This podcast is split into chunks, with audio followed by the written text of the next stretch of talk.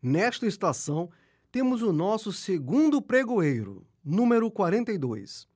O vendedor de sorvete, que é muito popular na nossa cidade e até hoje é encontrado frequentemente no centro histórico.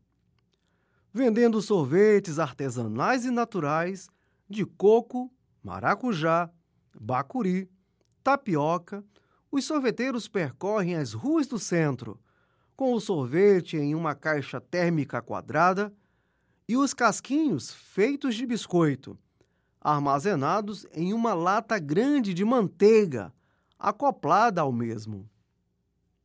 Mas nem sempre foi assim.